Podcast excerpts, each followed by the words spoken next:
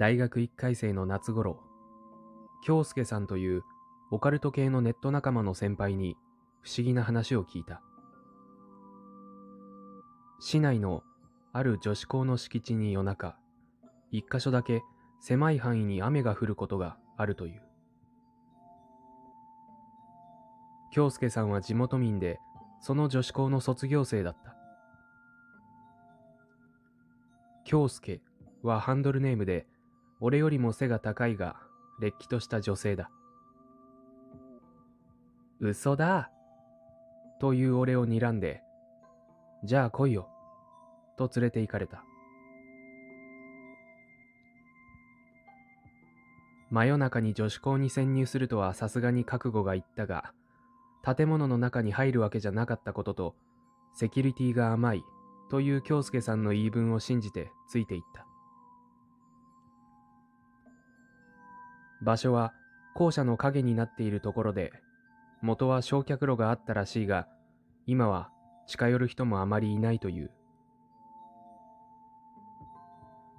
どうして雨が降るんですか？と声を潜めて聞くと、昔校舎の屋上からここへ飛び降りた生徒がいたんだと。その時飛び散って地面に染み込んだ血を洗うために雨が降るんだとか。いわゆる七不思議ですよね。嘘くせえ。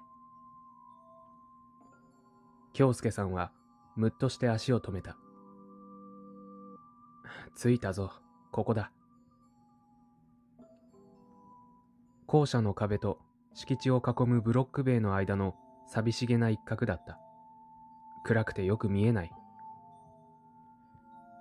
近づいていった京介さんが、お、と声を上げた。見ろ、地面が濡れてる。僕も触ってみるが、確かに1メートル四方くらいの範囲で湿っている。空を見上げたが、月が中天に昇り、雲は出ていない。雨が降った後だ。京介さんの言葉に釈然としないものを感じる。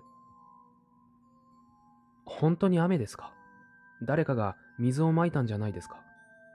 どうしてこんなところに？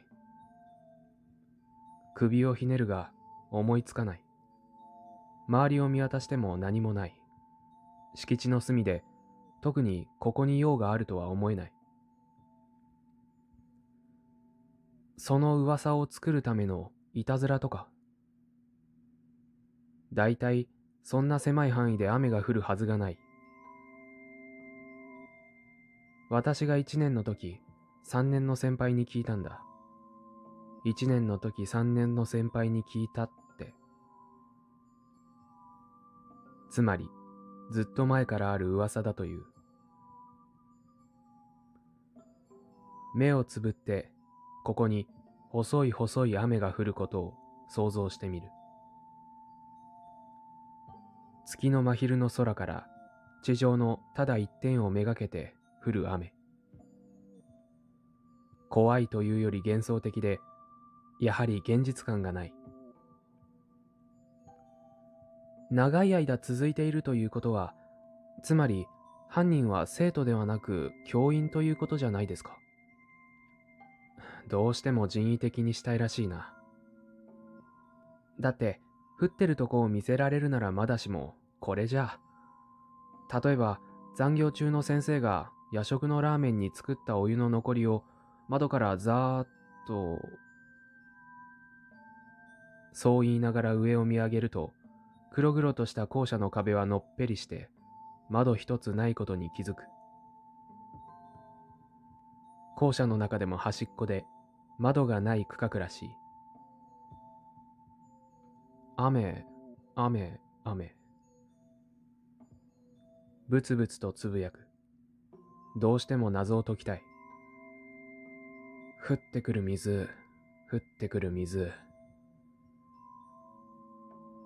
その地面の濡れた部分は、校舎の壁から1メートルくらいしか離れていない。また見上げる。やはり校舎のどこかから落ちてくるそんな気がする。あの上は屋上ですか？そうだけど、だからって誰が水をまいてるってんだ？目を凝らすと、屋上の縁は落下防止の手すりのようなもので囲まれている。さらに見ると、一箇所、その手すりが切れている部分がある。この真上だ。ああ、あそこだけ、なんでか昔から手すりがない。だからそこから飛び降りたって話。それを聞いて、ピーンとくるものがあった。屋上は掃除をしていますか？掃除？いや、してたかな。ツルツルした床で、いつも結構綺麗だったイメージはあるけど。俺は心でガッツポーズをする。屋上の掃除をした記憶がないのは、業者に委託していたからじゃないですか？何年にもわたって月に1回くらいの頻度で放課後生徒たちが帰った後に派遣される掃除婦。床掃除に使った水を武将して屋上から捨てようとする。自然身を乗り出さずに済むように手すりがないところから。次の日濡れた地面を見て噂好きの女子高生が言うんですよ。ここにだけ雨が降ってるって僕は自分の推理に自信があった。幽霊の正体見たり、枯れ尾花。お前、オカルト好きのくせに夢がないやつだな。何とでも言え。でもその結論は間違ってる。京介さんは囁くような声で言った。水で濡れた地面を見て小さな範囲に降る雨の噂が立ったという前提がそもそも違う。どういうことだろう？京介さんは真顔で、だって、降ってるところを見たし、僕の脳の回転は止まった。先に行ってほしかった。そんな噂があったら、行くわけよ。オカルト少女としては。高校2年の時、こんな風に夜中に忍び込んだそうだ。そして目の前で滝のように降る雨を見たという。水道水の匂いならわかるよ。と京介さんは言った。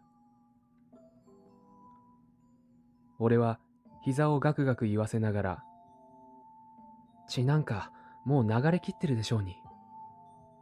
じゃあ、どうして雨は降ると思うわからない。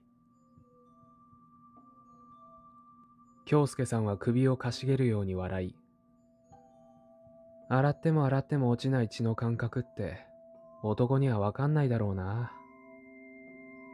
その噂の子はレイプされたから自分を消したかったんだよ。僕の目を見つめてそう言うのだった